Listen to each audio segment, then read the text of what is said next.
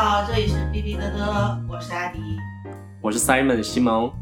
我是小程，我是 Jason，我是潘老师。那咱们今天来聊一聊一个被聊了好多的话题，就是 Black Lives Matter。这件事情起源于二零一三年，是由于二零一二年二月一个黑人青年被枪杀，一三年的时候枪杀他的警察被判成了无罪。嗯，这件事情就在社交网络上不断发酵，而 Black Lives Matter 这个 Hashtag 在 Twitter 上就被不断不断的转发。呃，一四年的时候呢，因为有更多的非非裔美国人的丧生，Black Lives Matter 变成了一项社会运动，然后开始走上了街头进行了游行。那从一四年到现在，这个 hashtag 被越来越多人所关注，然后有越来越多越多的活动围绕这个来产生。那我们今天就来聊一聊 Black Lives Matter 的各种相关话题。嗯，然后今年是因为在呃生活在明尼苏达的呃一位黑人叫弗洛伊德，他就是因为在呃和警察就是。相互互动的过程中，然后被警察就是摁在地上，然后最后就是导致了他的死亡，然后就是使得就是 Black Lives Matter 这件事情就是在美国的，就是整个范围内被推上了一个高峰，大家就是很多人就是对这个运动就啊表示了更高的一种关注，然后让这个是让这个活动成为了就是在美国当今这个社会下一个几乎是就是。呃，首要的被大家所关注的这个呃运动，哪怕现在美国大选的话，在很多程度上也是围绕着这个运动啊在进行的。然后我想问一下大家的看法，就是说，哎，这个 Black Lives Matter 就这件事情的发生，说是是仅仅是就是黑人生命和警察暴力之间的这样一个冲突吗？还是大家认为是这个运动背后是有其他更多的一些现象和原因？就我觉得我从啊。我看到的东西来说的话，那我觉得其实这一次 Black Lives Matter 游行的人，他们更多的是一个少数族裔，然后是一个还有一些是相当于是社会上经济收入相对低下的一些群体来一起游行，一起为了取得在社会上更好的权益来的活动。那么我觉得。就是因为我看到的我有这个观点的原因，是因为我觉得很多其实家庭比较好的出身，家里面收入比较情况比较好，经济比较好，教育比较好的人，他们其实在这个啊情况下，他们并不是主流发声的人群，而且甚至有些人他们在这个背后他们就沉默了，因为他们觉得其实这件事情单单的可能就是一个。犯罪的人和警察之间的发生的事情，所以我觉得这件事情以后发生的游行，它的本质其实更像是一个阶层的对立。其实我之前有看过 Black Lives Matter 这次的组织者是一个呃黑人女性，她在一三年和一五年的两次在公开的发言，YouTube 上可以查得到。他们的发起者这些人，他都是受过了很多的。马克思式的教育，所以我觉得这件事件其实更多的像是一个阶层之间的矛盾。我觉得是说，因为如果我们看 Black Lives Matter 这个组织的话，他们主要都是在说自己还是针对黑人暴力执法，呃，对针对黑人的暴力执法还有系统性的歧视来进行各种的抗议。但是他的组织者也有明确的把自己和曾经的一些黑人平权运动所区分开来。他们说我们是要和曾经的非常针对中产阶级特性的黑人平权运动不同的啊，我们是一个非常直接的运动，不喜欢有这种比如间接的补偿，比如说像选举啊，比如说像我们以后会给你一些承诺，这样子的补偿也不是他们所寻求的。我觉得这个可能是嗯。就是 Black Lives Matter 和曾经的一些平权运动展现的呃形式或者他们发展形式不一样的一个原因，也是为什么这个事情会在当今特别的凸显的一个原因。那我觉得，嗯，Black Lives Matters，他们针对这个游行和这个组织，我觉得可能还是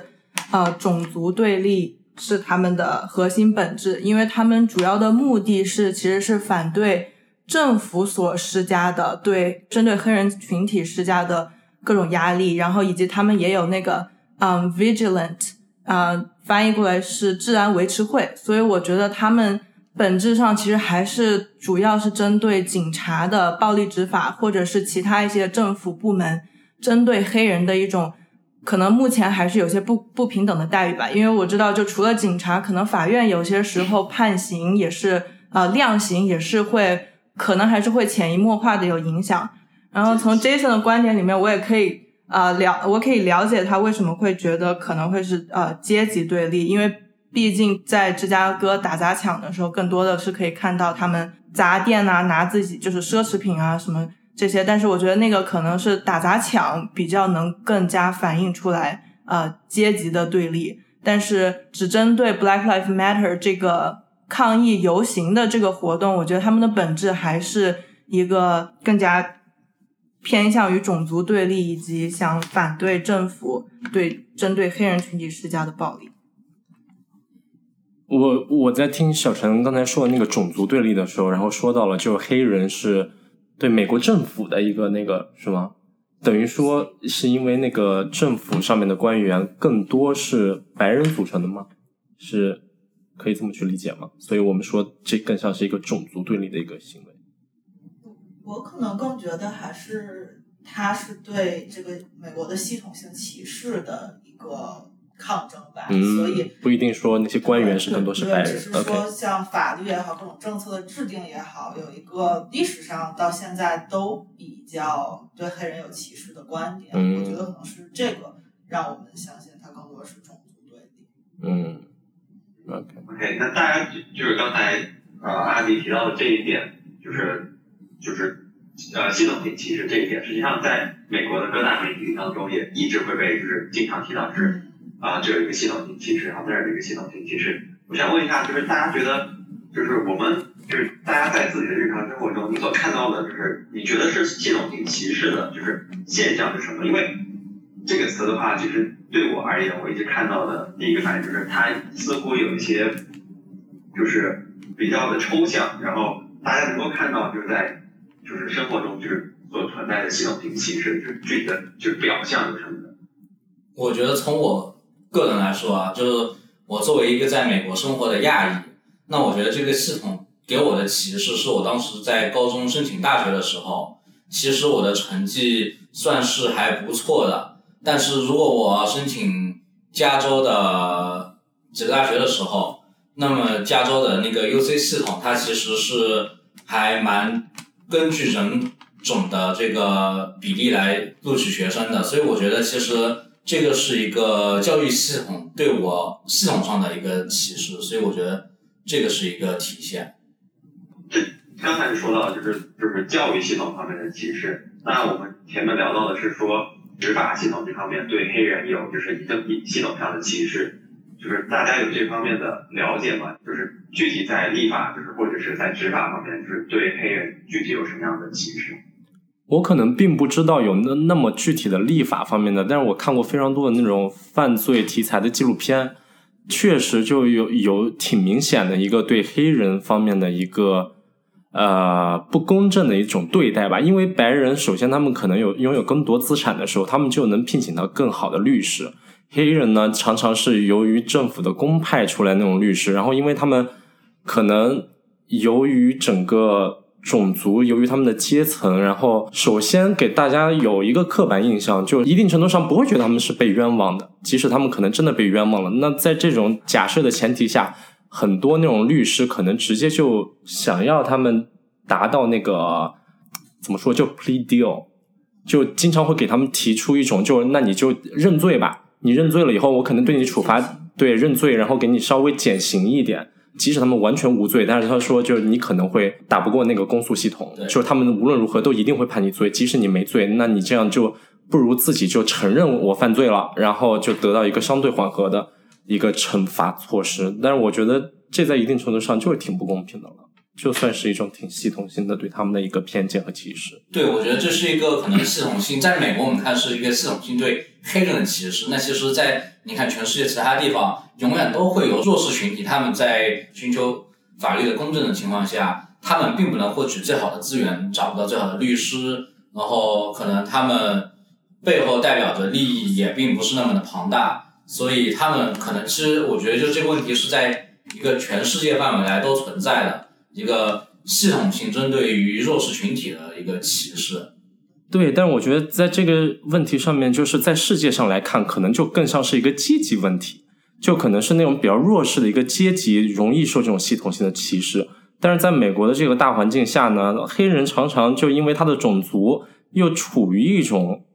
比较低的阶级，所以呢，你在讨论这个阶级问题的时候，难免会扯到这种种族问题。确实不能说就系统只是针对黑人，但是。在针对这种相对比较低的阶级无法获得一个很好的公共资源的时候，那黑人可能在很大程度上代表了就阶级比较低的一部分群众。比较同意西蒙刚才提到的观点，就是说，似乎我们刚才提到的这种就是这种司法系统，就是刚才说到的，就是啊没有很好的就是这种辩护资源，然后或者是公诉方的这些律师就是草草的希望就是这些就是黑人或者是就是呃。生活条件就是经济条件不是很好的这些人，就尽快达成认罪协议，这样的话他们可以就尽快的就是给下一个人提供帮助。这个好像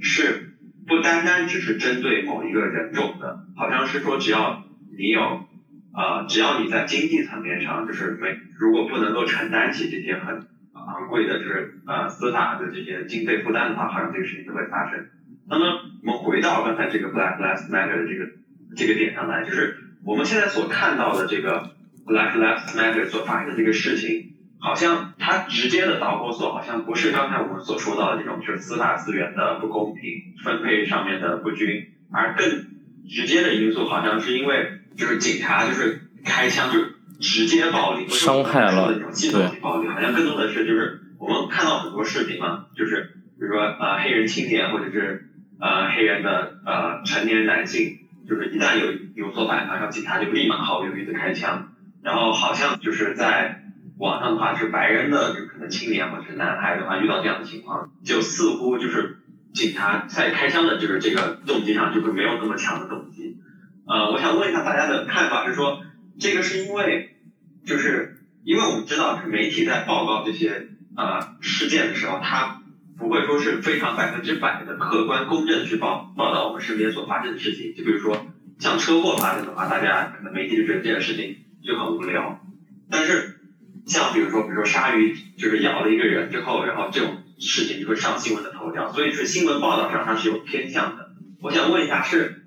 大家认为就是是真的就是说警察在开枪的时候确实有这样的一个种族就是歧视的色彩，还是说？啊，这个更像是一个就是媒体夸大这个呃，就是事情。我反正我觉得就是媒体在当下其实是会有一定的夸大其词。那么我前段时间听到的一个一个人的观点就是说，其实这一次啊弗洛伊德事件其实也是很好的借助了这个社交平台，因为在这一两年社交平台的越来越发达，然后到处都有手机可以拍视频这个情况下。那么大家一旦发生这种事情，那么就会把自己的相机指向了警察抓捕黑人，然后枪杀黑人这个案件。可能在另外一天，白人警白人被白人警察杀死的时候，完全没有人报道的事情，因为种族的一个差距，所以大家会把这个东西专门的 framing 到了这个事情上，之后再在社交媒体上大家的过度转发。导致了这个世界其实本来可能是每天都会发生的一个警察抓捕犯人的事件，但是最后变成了一个种族歧视的事件。那我就想从 Jason 这一点接着往下说一下，这个其实从某一个角度上更加证明了说，呃，警察暴力执法可能只是一个 trigger 或者是一个引子，是一个导火索，让大家对这件活动想把它真正。把这个 Black Lives Matter 变成一个游行，变成一个活动的原因，但真正就是它内在的原因，其实可能还是美国一个社会对黑人的歧视和就我们刚才讲的系统性歧视的问题。因为如果大家觉得一个黑人被枪杀和一个白人被警察枪杀是同等厉害的事件的话，那他无论报道黑人还是报道白人，都会有一样的转发，都会有一样的关注。那媒体愿意更关注黑人被警察枪杀，明明就就某个角度上，其实就证明了媒体觉得这个事情够更有冲击点，就证明社会对这个事情更有兴趣，就是说明可能这个歧视这个问题，它就它就摆在那里，所以才更会容易被别人看到。对，然后我补充一下，就是我觉得一定程度上，媒体一定是有一定的把那个整个事件推出来，就是我们看到的，好像确实是媒体一直在推黑人受到伤害，但实际上我刚好看到一篇报道，就说在美国，在二零一五年六月到二零一六年三月，就十个月的期间，共有一千三百四十八宗跟这种拘捕有关的死亡个案。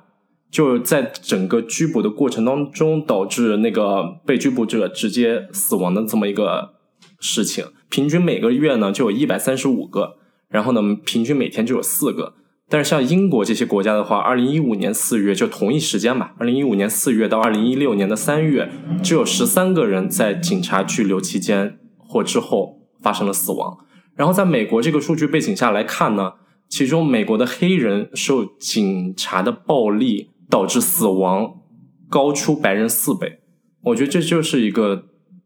挺那个的，就不能说是媒体过分的在报道这些事情，就光从这个比比例来看，就确实是黑人受到的伤害的数目比白人受到的伤害数目要高一些。对，你是说白人受到伤害比黑人受到的伤害可能会少一些，在因为是警察的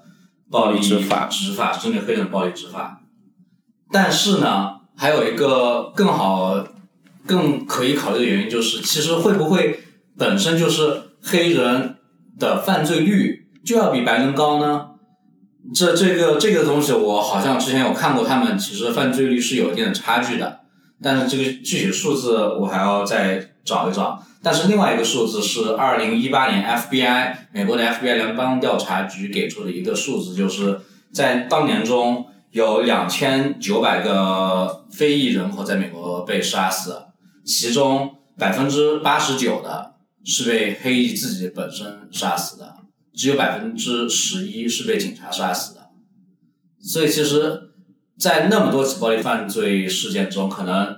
警察参与的杀死、开枪杀死，其实有些时候是有必要的，不能说因为可能黑人死多少，白人就要死多少。这这个我觉得是没有太可以比可比性的，可能因为黑人在的社会阶层或者是他们身处的生活环境，就导致了他们可能会离犯罪更接近一些，因为他们的社区被警察保护的少，所以他们需要自己形成自己的帮派，自己形成自己的势力来保护自己，所以他们本身可能这个社群就会犯罪率会相对偏高。那我还是想接着 Jason 的点往下说，就是这个情况发生的一个原因，我们可以把它归咎于美国持续多年的这个，就是美国有要对有居住隔离这样的一个政策，它可能并不单单是针对黑人的，它也针对其他的少数族裔，所以这更多的是一个白人对呃 versus 呃少数族裔的一个居住隔离政策。而这个政策虽然现在已经有这个，就是你去租房或者什么的，它不能因为你的人种或其他原因去，呃，反对你租这个房子了。但是因为这个政策带来的潜意识，大家心里的对很多族裔的看法，就还是留在了那里。尤其是这个居住隔离政策，使得黑人的社区缺少了很多的社会资源。这件事情甚至到今天还很明显。我之前看过一个 Chicago Tribune 的一篇报道，是说，像现在黑人社区，芝加哥的这几个黑人社区里，你可能这一个社区只有一个药店，而且这可能三个南部的社区共同分享一个医院，而这个医院可能现在已经入不敷出，打算已经打算倒闭了。那对于黑人来讲，他获得这些资源就要跑更多的路，就要费更多的心，呃，从某一个角度上讲，他就要费更多的钱，而他们往往是这个低收入的群体，而不光是药店和医院，像是啊呃超市大的超市，呃加油站，可能在黑人的社群，就是黑人的比较多的居住区里，都会比其他的嗯居住区要少，这使他们的生活有很大的不便，而且同时，呃，公共交通工具来讲，比如说像呃芝加哥的一个黑人社区叫 Englewood，然后包括比较西边的黑人社区，呃，路过它的地铁或者路过它的公交车只有一班。所以等于一个黑人，他想离开他的社区去寻找一份稍微好一点的工作，啊，可能底薪高一点的工作来说，他每天啊往返的时间是要一个多小时，其中可能十五分钟、二十分钟是要等公交车。这些各种各样的因素，啊，资源的缺乏，使得他们走向歧途比其他族裔的人走向歧途好像就更容易了一点。这也是为什么黑人会觉得自己有在系统上被歧视的一个原因。就我我我我还想就是针对刚才 Jason 说的一个，就是呃，就我我在表达那个观点的时候，我并不是我我也承认，就黑人的犯罪率确实比白人要高一些。然后呢，我也不是呃诉求，也当然不是说黑人死多少，白人就应该死多少，这当然是不对的。然后呢，但我会觉得就是在犯罪率多的这个事情上，并不是等于所有犯罪都该被暴力执法，或者甚至该死。我们回溯一下，就整个 Black Lives Matter 这个。Black Lives Matter 这个事件，从一三年的那个 Trayvon Martin 那个被杀害的事件，然后呢，今年的这个事件弗洛伊德，然后他其实完全放弃挣扎的这么一个方式，就我觉得他们可能确实犯罪了，但这个罪应致死吗？就应该受到警察这种对待吗？我觉得这是我想要提出来的一个，而且甚至都是，就算他的罪应致死，是应该警察杀了他吗？还是法律来，还是当他法律把把他判成他有什么样的刑罚之后，有真正的就是得到这个结果之后，再对他进行惩罚。就如果那个人是完全是 armed，就是有武器的状态，就对警察是真的有那种人身威胁的，我觉得那种处置是比较合理的。但是可能在这两起引发起整个 Black Lives Matter 这个讨论的这两个活动当中。那种受害，我觉得是他们并不应该直接被。那我觉得这个警察在抓捕过程中致死是要分两点来说，一个点呢是真的警察说他开枪，然后把这个犯人这个嫌疑犯给打死，这是一个点。另外一个点呢是这次弗洛伊德事件中，警察在抓了弗洛伊德以后，在他的说法中他是过失，他跪在他的弗洛伊德的脖子上。让弗洛伊德无法呼吸、断气致死。那么这是两种情况，一个是误杀致死，一个是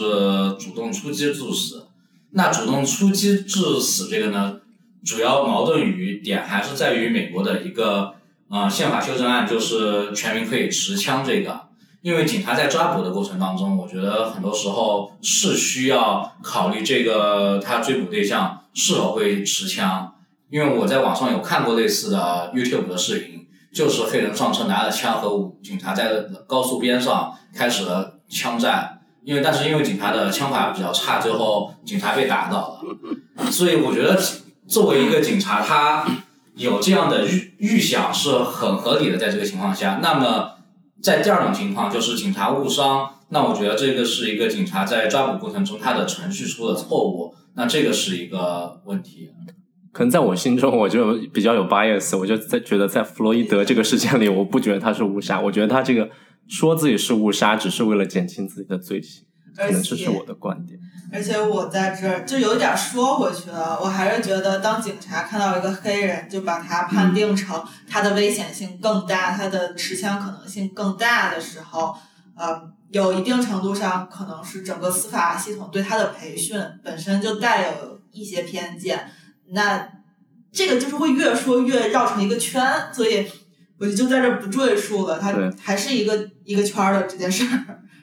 啊，我非常同意阿迪刚才说的这个啊，司法系统对警察的培训啊这个点。就我觉得刚刚大家嗯，Jason 也好，Simon 也好，说的这些是非常嗯，大家可以看到冲突表面的一些问题。那么我觉得最最根本的，那么警察的暴力执法，那么这个暴力。是怎么来的？那我觉得就是，就像呃，阿迪刚刚说的，就是我我也是觉得警察内部的管理和机制，我觉得是就是根本的问题所在吧。我今天也是上网搜了一下芝加哥警察就是入职要求，好像本科学位都不用要，好像就只是六十个大学课程小时就可以。所以我觉得他对警察的这个培训，就是如何，嗯，那种当下的这种紧急情况下，他们如何能做出最好、最公正、最嗯最合适的这个决定是非常困难的。对，其实我觉得小陈说的这个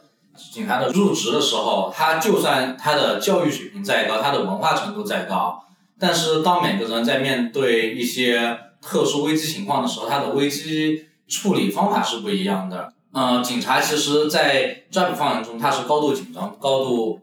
精神紧绷的状态，他肯定会有一些误判也好，又会一些暴力的情绪在里面也好。我觉得这个是只要是有人执法，那是肯定避免不了的事情。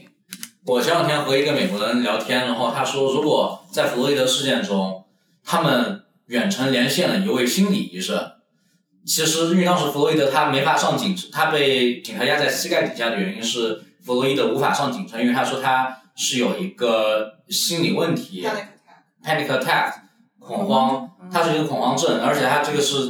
的的确确的一种病症。所以，如果能够有一个医生、心理医生或者一个咨询师在身边，那么告诉这个警察，这个人他不是在抗捕，他真的是一种心理疾病，那么。他既能帮助到警察，也能帮助到弗洛伊德。这件事情其实，如果能有一个远程的心理医生在线的话，那这个死就会变得啊，就不就可以避免这次的事件。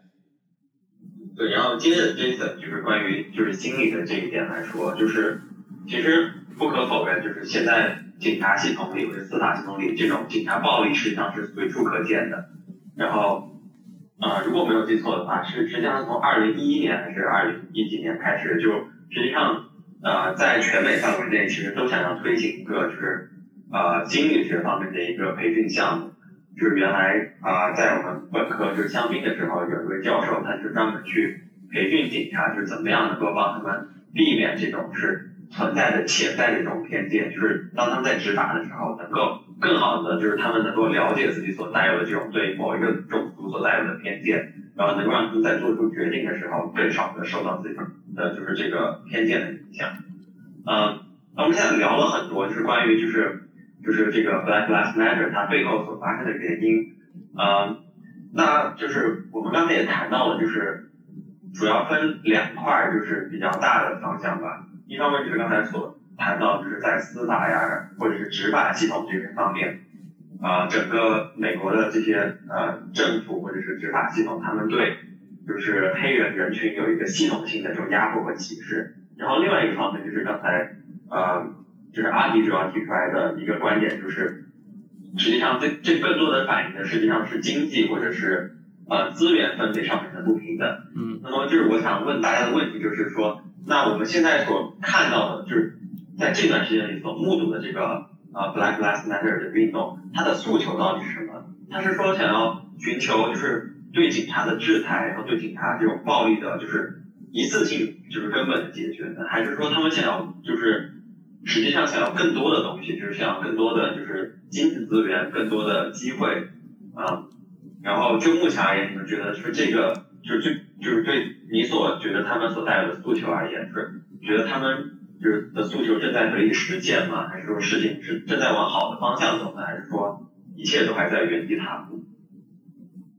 嗯，其实我的观点，我还是觉得他的诉求主要还是执法系统的一个呃进步吧。而且我觉得，呃，虽然这个 Black Lives Matter 这个呃组织是二零一三年成立的，但是其实。警察和司法这些系统完善的这个过程，其实是一直在有。对，其实是一直在有的。就打个很大家应该都知道的比方，大家如果看美剧那个呃那些犯罪里面，大家就警察抓捕犯人的时候会给那个米兰达警告。嗯。那么这个米兰达警告呢，是之前就之前是没有的，任何法律之前都没有，是也是因为针对就是警察这种暴力执法，大家就发现有各种各样的问题，然后。呃，全部一下上诉到美国最高法院，然后他们来决定，就是那警察抓到就必须给罪犯宣读他们应有的权利，这个样子之后才能进行啊、实际上的这个呃拘捕。当然还有案例还有很多，我觉得大家就对米兰达这个警告是非常熟悉的，所以这个我觉得它一般都是在慢慢完善的。所以我觉得这个 Black Lives Matter 这个诉求可能还是就是引起大家的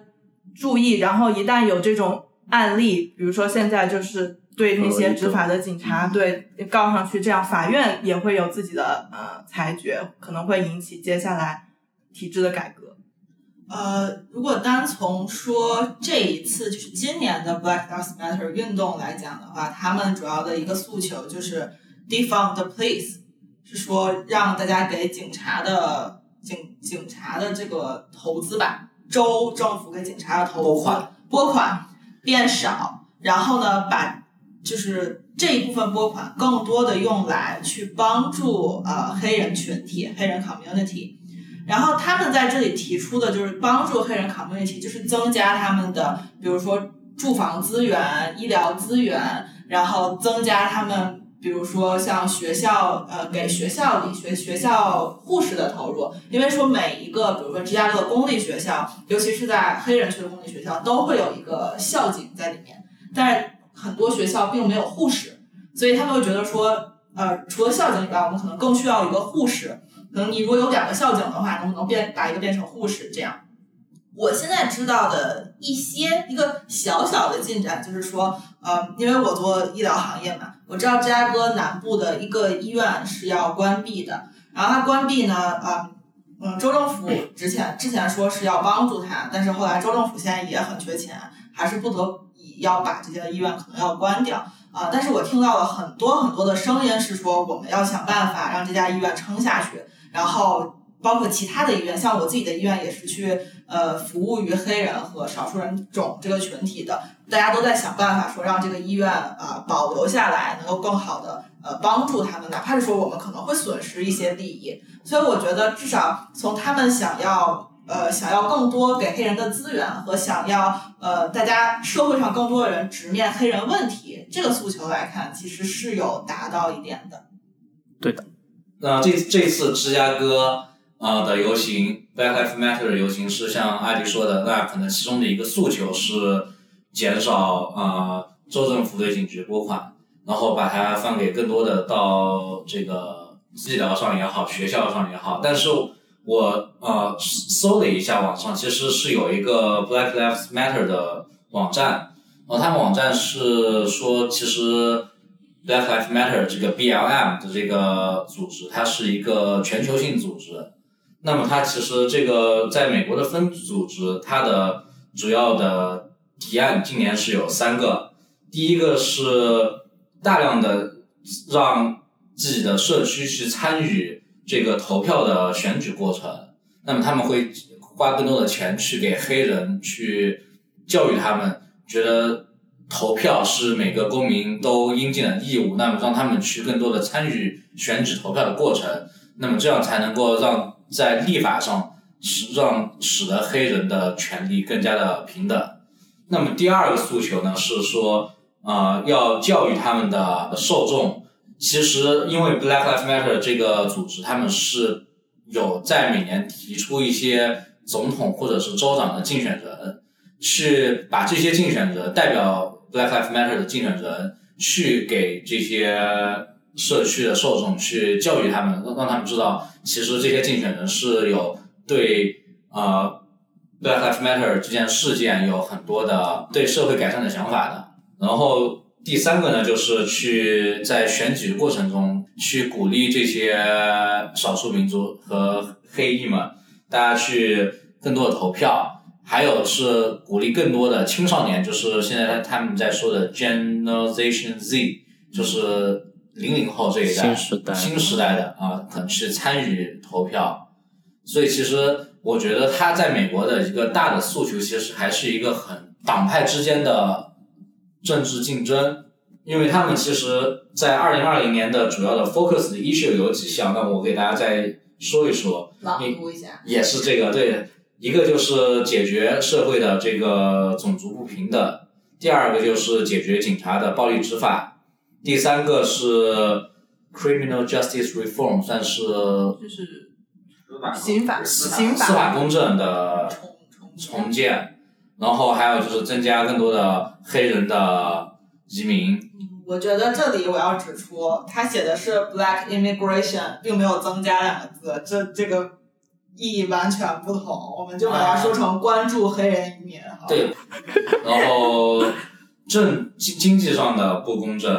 大概其实我觉得就前五条应该是能够代表他们比较多的诉求。诉求嗯对，我觉得这个组织本身也是一个非常典型的平权组织啊，因为在呃 Jason 的这个 list 上面的后面几条就是呃呃争取黑人 LGBTQ 的权利、黑人女性的权利，然后包括还有这个环境环境、教育、医疗啊、还有就是美国的永远的问题，这个枪支问题。对所以它其实它的整个 focus 除了呃加上了黑人这个群体以外，是跟大部分的平权组织，我觉得是还挺相似的。还蛮民美国的民民主党派的这种一个政治观念在里面，对吧？从这里看像，但是他们又很呃，BLM 这个组织跟别的组织很不同的一点，就是它是一个去中心化的组织。嗯哼，它并没有说你总部的网站上说的所有事情，就是我芝加哥分部要做的事情。它给了各个分部，就美国有三十多个分部，它给了各个分部非常大的权利，然后他们可以去做自己想要的跟黑人运动相关的议题。然后有一部分的这个群体的成员是说，我们不同于之前的黑人女权运动，就是我们要相对剥离和民主党的关系，是对这种这个对民主党忠诚非常忠诚的这个态度，我们在这里是要剥离开的。对所谓的去中心化，就是它并没有一个它的主要纲领，也不是强迫加于每个分部的主要纲领，然后对它的领导人其实也不是有一个明固定的的党派领导人或者是组织领导人在里面的，是吧？对它更多强调的是说，我们有一个领导群体，可能是说这某一种思想、某一种想法、belief、某一种信仰，呃，这个群体是在领导我们的，而不是说像比如马丁路德金这样一个非常典型的优秀领袖来领导所有的人进行这项运动。那我把这个问题稍微拉回来一点，就是我们从刚才啊、呃 Jason 还有阿迪说的这几点，就可以看到他们的整个大的一个纲领，好像是非常和平的一个诉求。那我们再回到潘老师刚才的一个问题，就觉得那咱们现在通过这一系列运动，他们的诉求走到哪一步了呢？是往一个好的方向在发展呢，还是在一个基本上是没有任何进步的一个过程？从我来看，啥都没有，啥都不是。因为这次的游行结束以后，伴随的就是暴力的打砸抢。那么，其实很多人会从一个固化思想上来说，就是啊，就是这帮游行的人是打砸抢的，这帮游行的人其实他们本来就是社会的一些有害的成分。那么，其实他们的这个诉求可能就会被很多人误解。对这个从我看来，这个他们的诉求好像啥也没有改变的，而且说 defund police 就是要削减警警力的这个拨拨款，因为美国的警力的方领是这样的，就是它的每个 county 的拨款是由当地的房地产的地产税来决定的。那么地产税就是当地的房子的价格高不高，因为地产税全是按房子的估值来作为预估。那么其实最后还是富人区的预算就永远永远会高于穷人区的预算。但是呢，这个问题就在于，其实很多时候一些相对比较贫穷的地区，他们是需要更多警力的。所以这个其实我觉得所谓的 defund police 这一点，他们就根本没法实现，因为有钱人他永远会请警察保护自己，你们差的地方其实只会更差。那这不正好应该是政府 as a 政府应该去帮助他们的地方？就是如果说好的地区有更多的税收收入来让实现更多警力的话，那坏的地区我们不应该放任它坏下去啊。而且因为美国它不是一个就是怎么说呢，中央执政、中央拨款下来，所以其实它联邦警它其实在美国的布局就很少，所以联邦警其实是它可以在各个州互相相互执法，它是管一些更大的一些联邦重罪的案子。那么联邦可能这个联邦警就管不了一些事情，那么州，那么州里的拨款，其实它的州警，我的印象是他们其实州警是哪里可能需求大，他会短暂的把一些州警派过去，然后去执法，他不会说常驻一些警力在当地。所以其实到最后能管当地的，那还就是当地的这些郡县一级的、康体级别的警局。那么当他们方顶不够，他们就没法治治理自己的这个社区，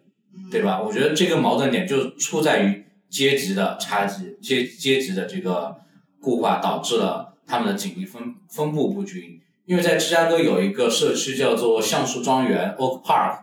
那个是一个美国排名可能前二十的一个社区。然后当地它是海明威的出生地，它其实就仅隔一条街的是一个美国黑裔的黑帮的起源地，叫做 Douglas Park，对吧？那个是。对，那边是它紧隔一条街的是 Austin Austin 那边那个 Park 是 Garfield Park。Garfield Park，那个也就是美国黑帮聚集区。其实，在那边我开车过去那边的时候，可以明显的感觉到，就过了 Austin 的一条街，一边就是天堂，另外一边就是地狱。在 Oak Park 橡树庄园里面，很多的警察巡逻，然后大家开车又很文明。但是到了另外一边，每一个街角都站满了人，在那儿可能有非裔的，还有一些其他裔的人在街角站着。那大部分的，一般是在街角站的话，就是帮派的抢占地盘。所以我觉得，这个就是很能体现警察警力的资源分布是由当地的收入情况来决定。就我可能的一个疑惑是在想，就我们再去理解他这个诉求，就 defunding police 的时候，并不是说就要就是撤销警力，不是这个意思，可能是从其他的一些外围的一些资金的支持上面抽取一部分去支持这个少部分群体。他们所说的这样的一个诉求，对他们所说的一个是，比如说像在学校里，他们会希望说，与其让我们多一个警察，不如让我们多一个护士。这个是 defund the police 的一个诉求，就是分支诉求之一。另外一个分支诉求就是说，这个 defund the police，他们是希望能在一些呃，更多的是那种呃叫什么管理资金或者行政类的拨款，然后它的拨款是用于除了你也知道，就是公司会有一些奇奇怪怪的费用，用于这些费用上面，能不能把这些费用削减，把这一部分拨款拿给啊黑人社区，大概是这样的一个思路，而不是说就我们不要给警察钱了，然后把这个钱分给黑人社。嗯，这点我也不会，我还是不同意，我就是来反对的。我高中时期，我高中是在加州上的，然后我在的那个学校呢是一个呃种族比较多元化的一个学校。那么其实有很严重的枪支问题，当当时，如果我在当时的学校里面，我去过的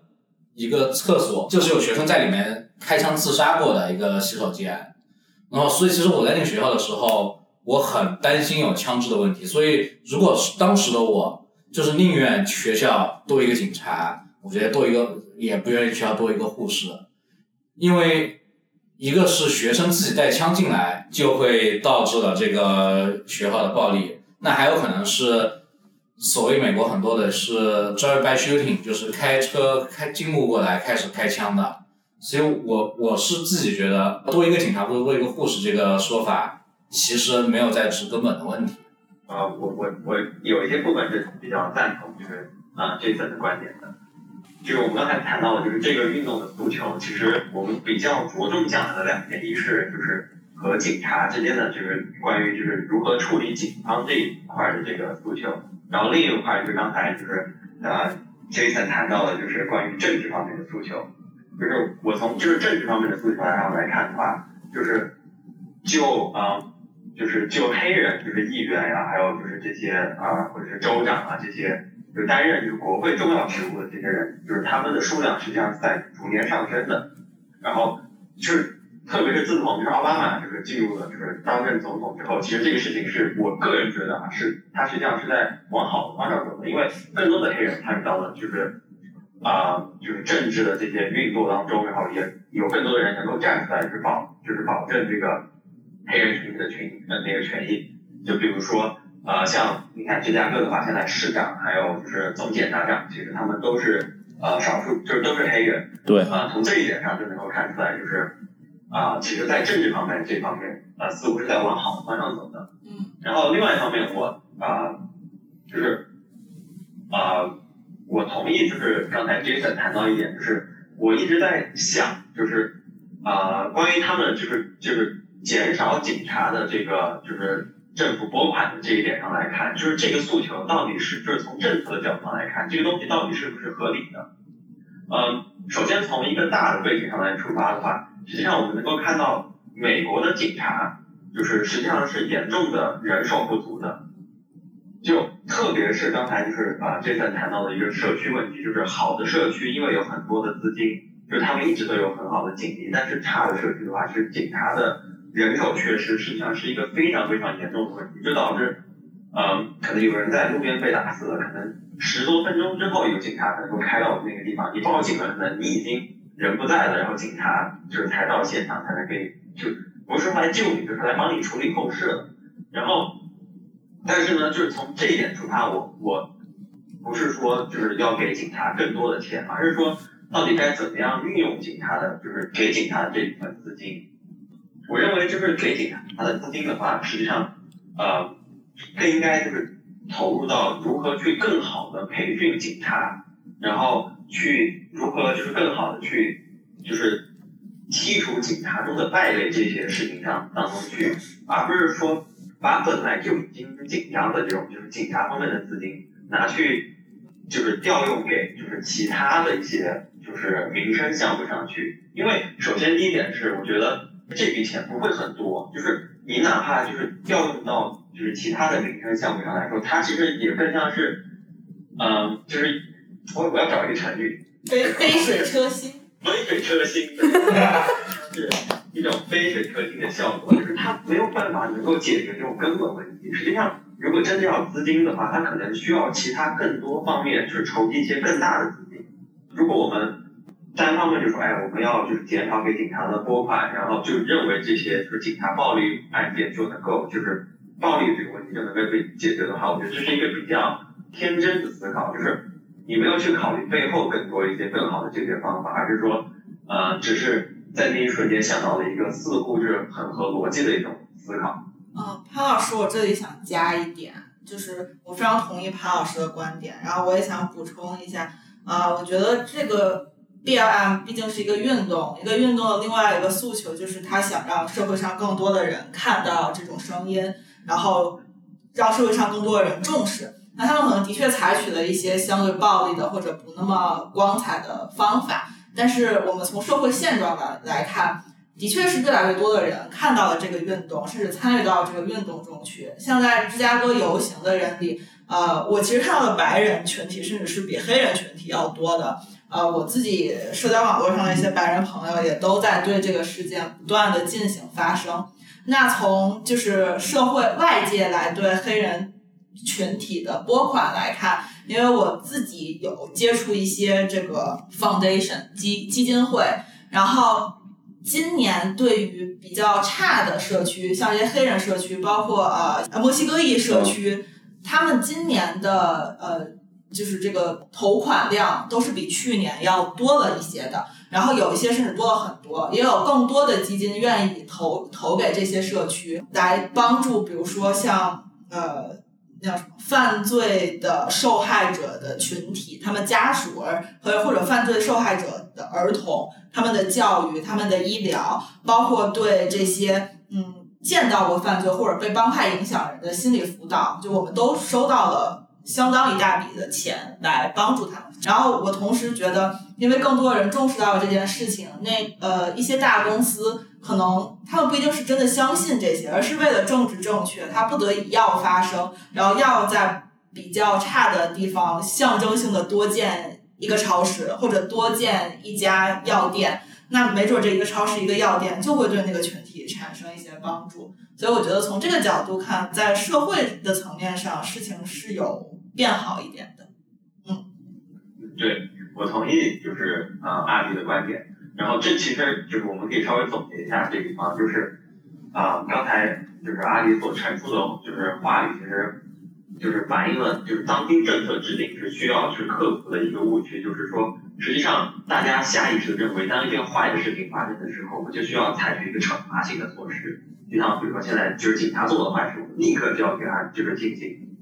就是经济上的制裁，然后去惩罚他。但是实际上，无论从个体的出发，或者是从组织的角度上来看的话，啊、历史往往告诉我们，就是惩罚性的措施往往就是到最后只能取得是事与愿违的效果。实际上，刚才就像啊大迪说到的，就是这种 restorative，就是这种恢复性的措施，实际上是一种更好的方式，就是我们能够如何在就是不消解某些事情的情况下，就是能够给大家都带来一些就是根本上的一些改变。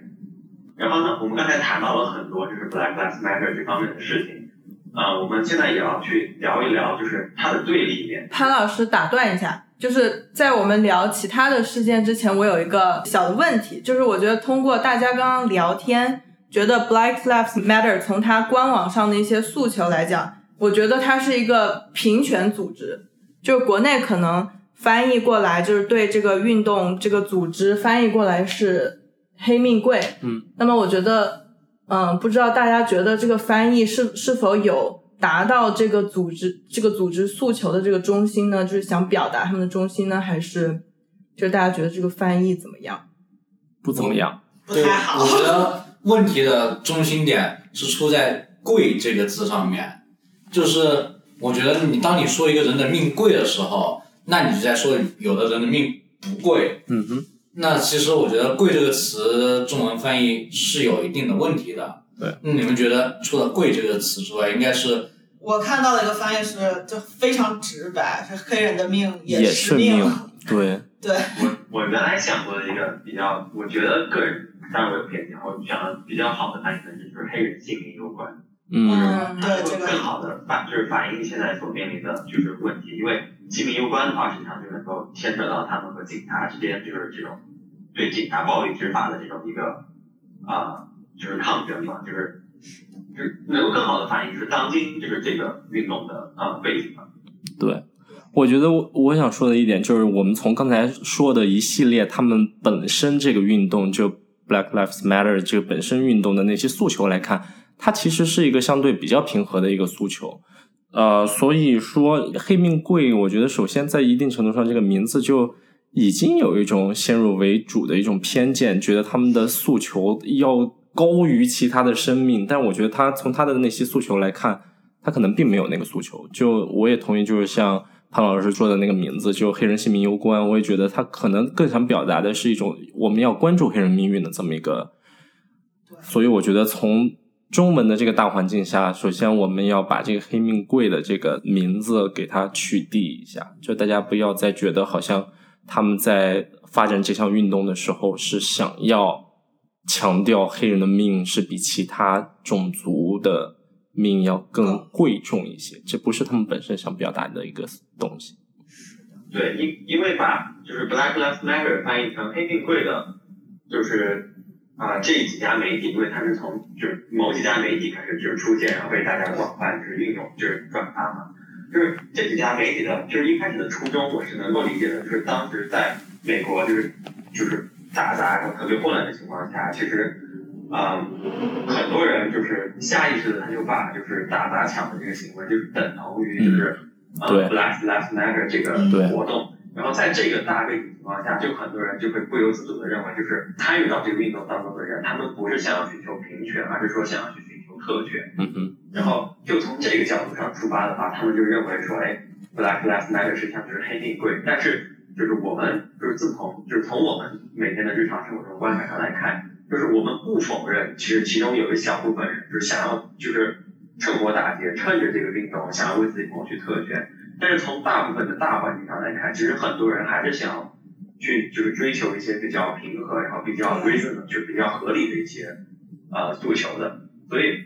呃，我觉得从这一点上也可以说，是当大家去看一个媒体的报道的时候，实际上要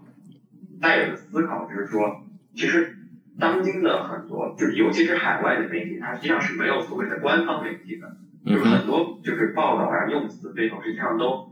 反映了这家报社或者是这个撰稿人他背后的一些政治思想，或者是他个人的一些偏见。对当我们就是无脑的去就是转发去去使用他们这所创造的一些词汇的时候，我们往往很可能就忽视了其他的一些，就是我们往往就限制了自己的思维，然后否定了这个运动本身的意义。让我们看问题就是显得目光很短浅。对的，对的，然后我们之后就是想也想聊一聊，就是这个 Black Lives Matter 它就是随它而产生的一些就是对立的一些机构。一方面的话就是 Blue Lives Matter，就是这个运动的话实际上是一群人组织起来想要说，哎，那你们说就是黑人的就是性命攸关，那我们就想说就是警察性命也很攸关。然后还有一个犯罪的组织就是 All Lives Matter，就是这个组织的就是想法就是说，哎，你们不能只说黑人的就是生命攸关呀，我们要说所有的人的生命都很就是生命攸关。呃，我想要看一下，就是想就是大家聊一聊，说大家对这个的看法是怎么样？就是这两个机构它存在具有它们的合理性吗？就是他们的诉求就是是合理的吗？我想聊一下这个 All Lives Matter。我觉得它的存在就好像说我们要把 Black Lives Matter 的声音掩盖一样。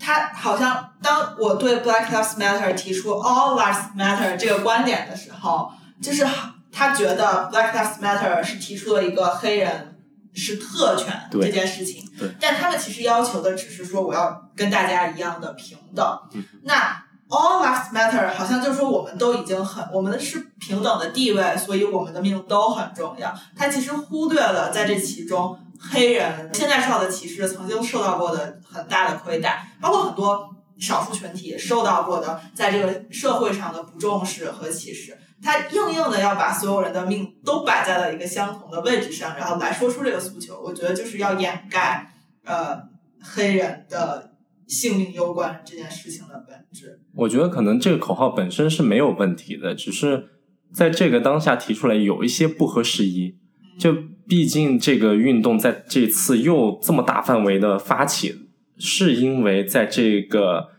弗洛伊德事件当中，受害者是一个黑人。你可以说 Yellow Lives Matter 或者是什么其他的 All Lives Matter，这当然是大家不否认的一个事情。我觉得大家首先在肯定 Black Lives Matter 的这个活动的时候，并没有说我要否认其他 All Lives。错，我就是觉得 All Lives Matter 听起来像和稀泥。嗯哼，然后他就是把应该我们在这个运动中，我们是想让大家看到 black，然后你用 all lives matter 就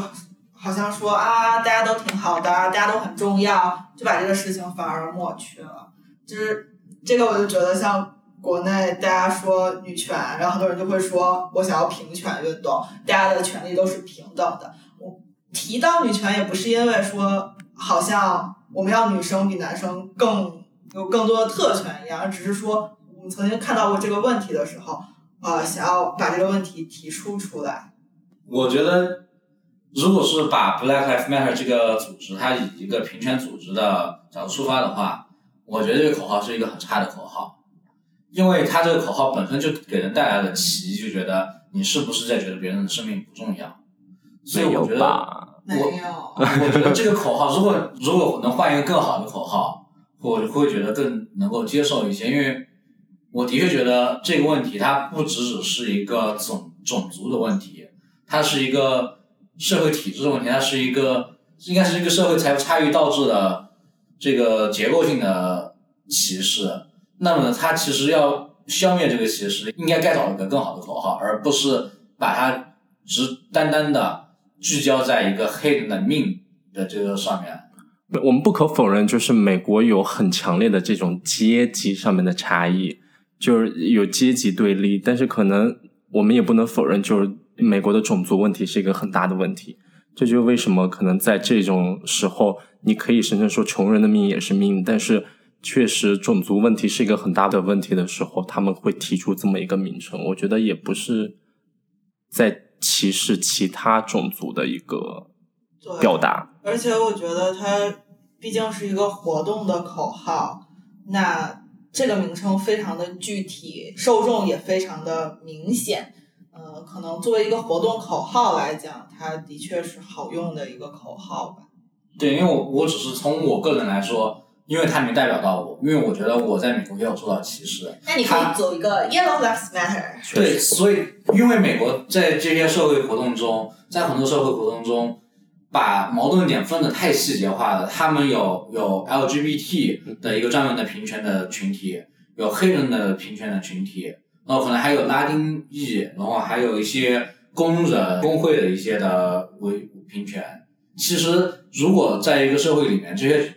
力量能够一起使到了一块儿，然后把这个事情更好的去解决，会比现在这样的自家各自发生的这个情况会好得多。但是我觉得我的观点可能是，就是在这时候，我们更应该就团结起来。就现在既然是那一部分黑人的权益受到了很直接的伤害，我们去支持他们。就我们华人也可以组成一个群体，就是说华人的性命也非常攸关。但是这时候就不用去打压另外一个群体的发声，这可能是比较好的一个方式。总归是有有限的，每个人的发声肯定是有话语权的大小或者声音大小，被听见的人多少，肯定是会对这个活动本身是有影响的。所以，如果大家能够汇集到一起来，一起去为这个社会上的不平等发声的话，然后一起把这个系统的本身变得更包容、更平等，那我觉得这个才是所谓发起社会运动的一个重要的成功表现。我一定程度上同意，但是我觉得可能我的一个思考是，这时候我们可能要思考的并不是是不是黑人从我们这儿抢走了一些话语权，而是嗯，黑人想抢走的那部分话语权，到底是从我们华裔手中去抢走，还是从？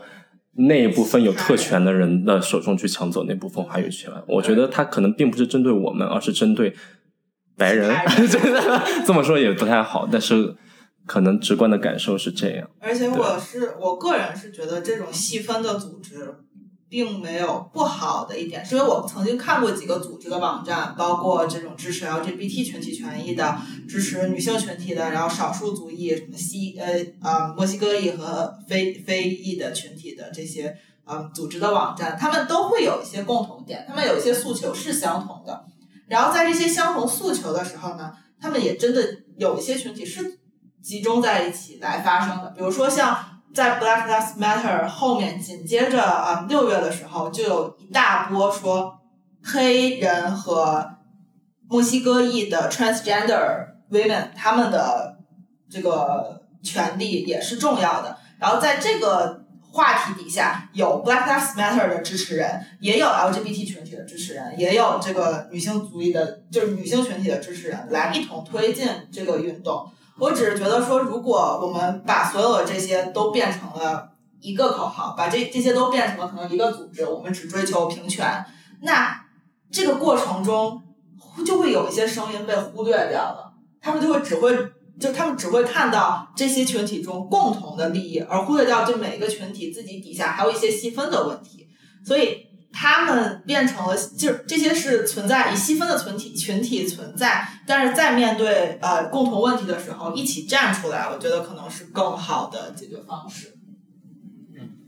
对，刚才聊到就是这个 All Lives Matter，还有就是和就是 Black Lives Matter 这个事情的话，呃，我同意另外一个观点，就是说，其实 All Lives Matter 它本身没有错，就是每个人的生命确实都很重要，这这这这是无可厚非的。嗯嗯。呃，然后呃。Black Lives Matter，我觉得这个口号它可能存在的一点点问题，不是在于说它把自己和就是其他的人种就是形成了一个就是对立，就是说哎，Black Lives Matter，那其他的所有生命都没有那么重要了。我觉得它存在的问题是在于，它用这个话题作为它的就是口号或者作为它的标榜的话，问题在于它没有能够很好的去团结其他和他们可能有共同诉求的人。我觉得这是一个比较大的。一个缺陷所在吧，就是我看到之前也有很多网上的人在聊到这个问题，就是当大家去，比如说像呃我们提到的其他的一些就是比较就是处于社会边缘的一些种族啊，就比如说墨西哥裔啊，或者一些就是生活不好的亚裔，或者哪怕一些很穷的白就是白人，嗯，其实他们可能也想要就是能有在这个社会当中能有一些自己的声音，也想要就是借助这样一个比较已经声势浩大的这样一个群体。去为自己谋取一些就是平等的权利，但是因为这个口号它所它所带来的局限性，它可能没有办法能够很好的去团结这一群人。因为假如说我如果我是一个本身就是一个黑人，然后我说哎 Black Lives Matter，然后我为我自己就是做出这个主就是伸张权益，就非显得非常合理。但假如说我是一个亚裔，然后我加入了这个组织，其实我想在这过程中也为就是可能一些贫穷的亚裔团体去就是获取一些资源，就会显得我与这个组织显得格格不入。嗯然后原来就是就是我觉得马丁路德金这个人非常厉害的地方就在于，就是他能够很好的团结起所有的人去为这个社会的前进，就是为平权，为各种各样的一些活动，就是大家都能够为自己争争取一些平权，嗯。而如今的这个运动的话，其实它的出发点是很好的，但是它的局限性也是就是存在的，摆在大家面前的，就是它没有能够很好的团结各就是各式各样的人。对，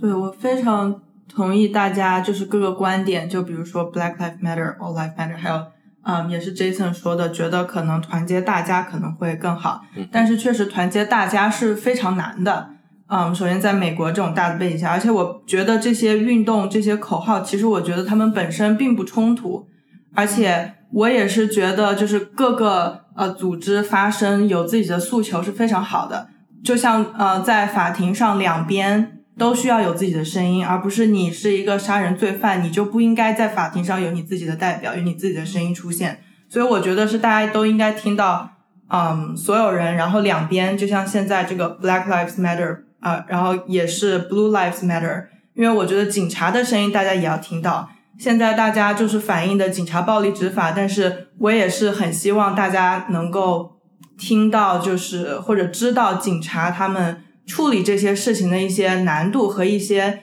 警察他们培训上面机构上面的一些限制。嗯，所以我觉得就是大，我觉得总归来讲，我是非常支持这些呃运动的，就是各个口号，然后来表达大家不同的声音。然后我也确实非常同意潘老师的大家观点，那个 Black Lives Matter 确实非常有局限性。那么在美国这边的墨西哥裔、亚裔也确实有，特别是墨西哥裔，我觉得跟黑人其实都差不多，就是在警察执法呀，或者是呃移民局执法，他们也受到很大的歧视。然后我觉得他们这，所以我觉得 All Lives Matter 这个口号响起来，也主要是也让他们能够发声，然后去推动这个体制的改革吧。我觉得，所以我是非常支持，我并不觉得他们有任何的冲突。我觉得小陈这是一个非常平和的观点，就 All Lives Matter 确实的那个诉求能关注到所有人，但是问题是现在在中文的环境下，All Lives Matter 常常被用作攻击 Black Lives Matter 的这么一个东西，对，因为我觉得这个口号是点就是在于这个口号喊错了，太局限了，对，太局限了，然后他没有把矛盾点给最好的突出出来。可是当下问题的问题，当下的最 urgent 的一个事情，这是一个表象，是黑人被杀死，黑人的命在警察执法中被剥夺了。但是底层的原因，我们在说他这个事情的底层原因，我觉得你的口号应该是从底层出发，让大家去思想、思考最底层我们该解决的问题是啥，而不是单单的一个表象。因为我觉得太多的媒体在让大家觉得哦，这些给你看一些表象的东西，黑白人杀死黑人，白人坏；警察杀死黑人，警察坏。但是更多的是看清楚，哦，可能是在这个黑人群体里面，他们真的没有很好的工作机会，他们可能会选择贩毒，他们可能会选择用假钞，所以我觉得这个口号可能会改变。所以那也就是啥，为啥 All life Matter 会抨击 Black Lives Black Lives Matter 的原因。啊、从我看到我周围的这些少数族裔，然后包括呃，因为我们医院的这个墨西哥裔的人太多了，然后我个人这我们周围也在一个墨西哥裔区嘛，其实墨西哥裔是有在 Black Lives Matter 的游行中，然后包括在他们发声中加入进去的，而且他们自己有了一个就是分支口号叫 Brown for Black。然后嗯 brown people should be the best friends for blacks。然后他们在这个做这个行为的时候，把自己的需求也提出来了，就是我们也要这些东西，我们跟黑人是站在一起的。我觉得是不是我们在说啊，他这个口号让我们加入不进来的时候，也是因为我们没有想加入进来，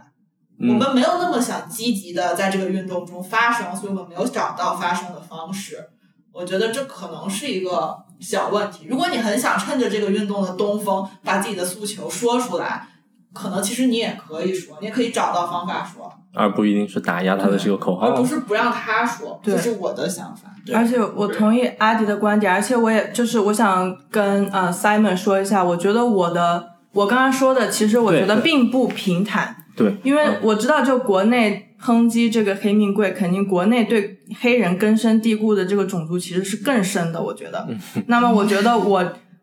我站在这里就是。在美国见了那么多，我是觉得各种声音是好的，所以我们我觉得就是现在我们开这个博客，我觉得主要的义务也就是跟大家都说说我们在这边看到的些什么，然后让他们也开阔一下，就是知道哦，其实这个 Black Lives Matter 并没有就是说黑人高人一等啊，或者是什么这样，然后还有一些其他的运动也在为各个嗯族人发声。OK，补充一点就是刚才啊阿迪说到的那一点，就是这也反映了就是作为可能亚裔的话，在就是当今美国环境下的一个就是比较大的一个问题，就是其实我们面临的很多的就是不公，其实也也挺多的，嗯，但是很少有人会就是真的主动站出来，就是哪怕是借着这些比较大的运动的这些风声，然后去为自己所谋这个权益，嗯就是我们可能小家的思想还是会比较严重，就是会比较严重一些，然后缺乏一种就是